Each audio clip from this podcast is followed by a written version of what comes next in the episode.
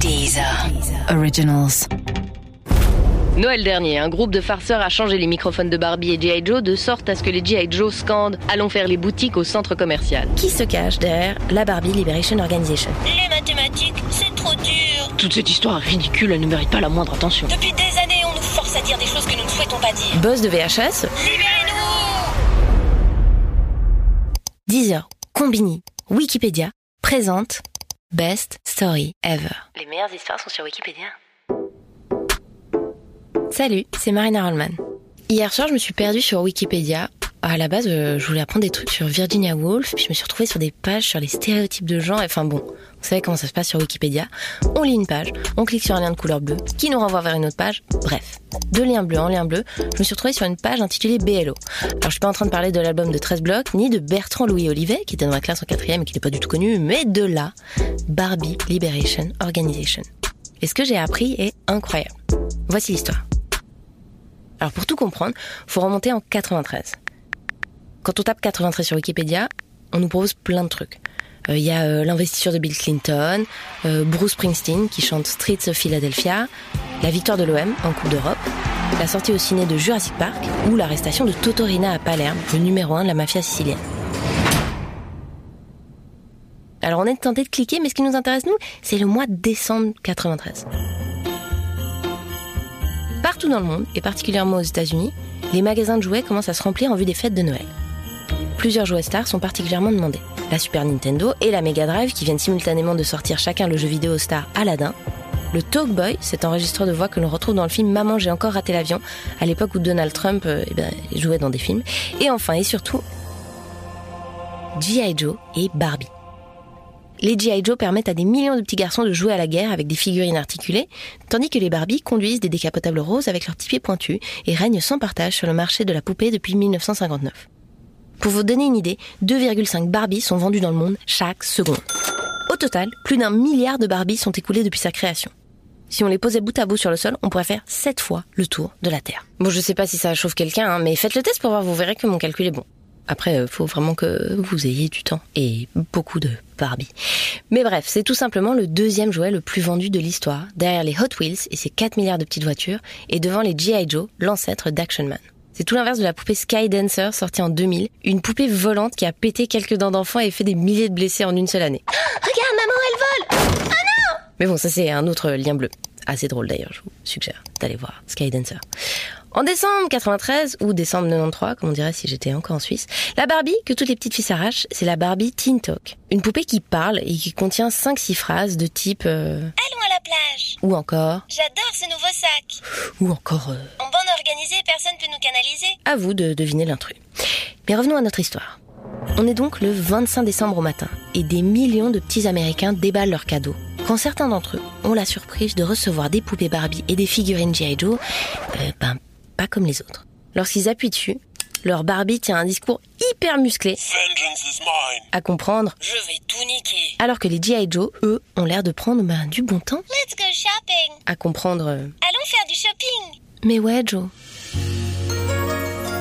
Prends une après-midi pour toi, ça te fait du bien, peut-être spa, peut-être pédicure. À l'intérieur de ces boîtes, on trouve un mystérieux fascicule sur lequel est inscrit en tête de page BLO pour Barbie Liberation Organization ou Organisation de libération des Barbies.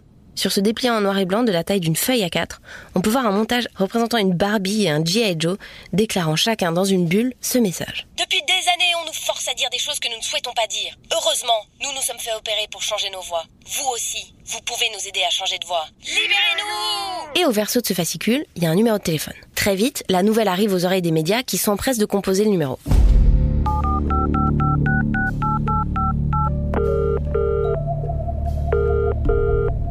Le New York Times parvient à s'entretenir avec quelqu'un déclarant être membre de la Barbie Liberation Organization.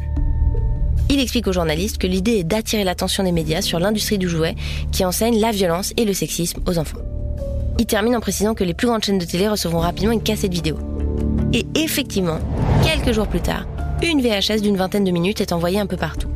Alors pour ceux qui l'ignorent, une VHS c'est Video Home System, c'est donc ce qu'on regardait avant les DVD et avant le streaming et avant le téléchargement et quand il y avait encore des vidéos clubs et que mes parents étaient pas encore divorcés. Bref, restons focus sur cette fameuse cassette envoyée aux médias par la BLO. Lorsqu'on appuie sur play, on peut observer une poupée Barbie à la voix modifiée qui délivre plusieurs messages. Le premier message explique que la BLO, la Barbie Liberation Organization, est un groupe d'activistes dépendant du collectif anticonsumériste nommé Artimark. D'ailleurs, ce collectif piégera plus tard George W. Bush en lui créant un faux site de campagne. Un autre message explique qu'avant les fêtes de Noël, des centaines de Barbie et de G.I. Joe ont été achetés dans les boutiques, que leurs voix ont été échangées et que les poupées modifiées ont été replacées dans les rayons des magasins de 43 États américains. Il y avait l'Oregon, la Californie, le Texas, Rhode Island, New York, euh, Hawaï. Hawaï est un État, euh, euh, Puerto Rico. Non, alors Puerto Rico, il y a un statut particulier, c'est entre un État et je crois. Nous sommes donc face à un collectif qui a énormément de temps libre. Pour finir, il est expliqué que cette action a pour but de pointer du doigt les stéréotypes sur le genre et les dérives du sexisme. Il faut dire qu'un an plus tôt, effectivement, Mattel avait un peu chié dans la colle en sortant une Barbie parlante qui répétait Les mathématiques, c'est trop dur. C'est vraiment débile. Les mathématiques... Enfin oui, les mathématiques sont trop dures pour tout le monde, enfin pas particulièrement pour Barbie. J'entends, je suis pas sûre que G.I. Joe il soit non plus en train de faire des cosinus toute la journée. Bref, cette VHS ne tarde pas à créer le buzz. C'est quand même très long de créer du buzz avec des VHS. Hein. J'entends, faut envoyer les VHS, faut faire des copies, faut faire des paquets, faut les on est très très loin de. Mais donc, buzz de VHS, les gens n'arrêtent pas de s'envoyer cette VHS. La fameuse chaîne américaine NBC en fait une édition spéciale. Jay Leno, dans la mythique émission Le Tonight Show, mentionne cette histoire de poupée modifiée dans un de ses sketchs d'intro et ce fait divers est même parodié par les Simpsons dans l'épisode 14 de la saison 5, Lisa versus Malibu Stacy. Noël dernier, un groupe de farceurs a changé les microphones de Barbie et G.I. Joe de sorte à ce que les G.I. Joe scandent Allons faire les boutiques au centre commercial. Pendant ce temps, des journalistes locaux partent à la recherche des quelques enfants qui ont reçu pour Noël ces fameux jouets modifiés. Alors bon, dans la majeure partie des cas, euh, ils s'en amusent. Mais Mattel, qui a été contacté, ne souhaite pas communiquer sur l'affaire et Hasbro, la société de jouets qui distribue les G.I. Joe, déclare par la voix de son porte-parole Toute cette histoire est ridicule, elle ne mérite pas la moindre attention. Aucune action en justice ne sera intentée et bon bah l'affaire en restera là. En gros, Mattel et Hasbro, ils ont évité euh, l'effet Streisand, 10 ans en avance. Et mais c'est quoi l'effet Streisand L'effet Streisand, c'est un truc qui s'est passé en 2003. C'est des paparazzis qui avaient pris en photo la nouvelle villa de Barbara Streisand depuis un hélicoptère. Jolie piscine, Barbara Alors tout le monde s'en foutait, vraiment, on était là, bah, cool pour toi Barbara, mais voilà.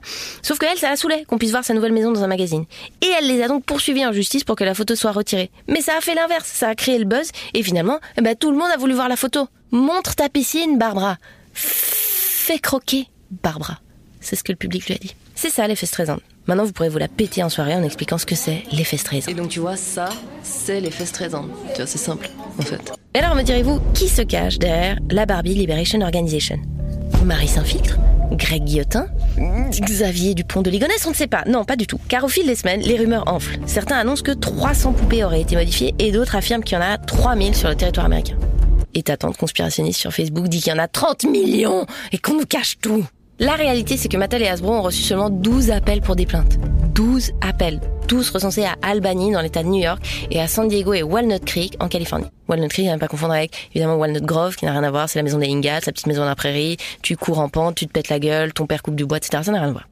Quelques semaines plus tard, et après quelques recherches, certains journalistes dévoilent enfin l'identité de la personne à la tête de ce collectif. Il s'agit d'un homme nommé Igor Vamos, un professeur agrégé d'art médiatique enseignant à l'Institut Polytechnique de Rensselaer dans l'État de New York, et qui donc, manifestement, si on en croit les douze Barbies, a peu d'amis. Hein, des bonnes idées, mais peu d'amis. Et ce type, il fait aussi partie d'un autre collectif appelé Yes Men, qui a pour but de dénoncer le libéralisme par la caricature. Un collectif qui piégera en 2005 Patrick Balkany à travers un faux duplex télévisé.